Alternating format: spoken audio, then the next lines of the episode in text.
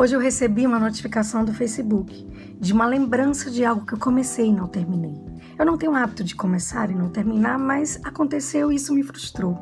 Então eu me lembrei da parábola dos talentos, lá em Mateus 25, em relação àquele servo que recebe um único talento.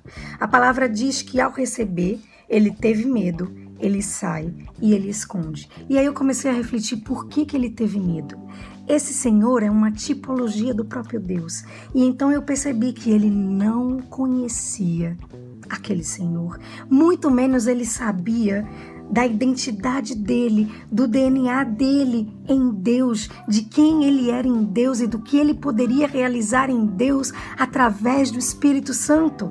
Porque a palavra diz que através do Espírito Santo, obras maiores que as de Jesus nós podemos realizar. Ele sai, ele foge. Ele não quis, não priorizou, não levou a sério a missão designada por aquele Senhor que competia a ele. E ele escondeu, ele abandonou, ele se autossabotou, ele quis responsabilizar o Senhor. Olha, a culpa é sua porque o Senhor é severo. Mas se você observar na parábola, ele é o único que fala acerca do Senhor, nenhum outro fala.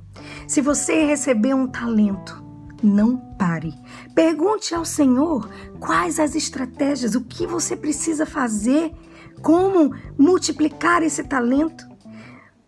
Seja humilde, pergunte aos outros dois, aqueles que receberam cinco e dois talentos, o que eles fizeram. Peça ajuda, seja humilde. Não desista. O Senhor sabe que você tem a capacidade de realizar. Imagina se Moisés tivesse desistido no meio das pragas no Egito. Imagina se Josué tivesse desistido em meio às voltas às, às voltas às muralhas de Jericó. Imagine.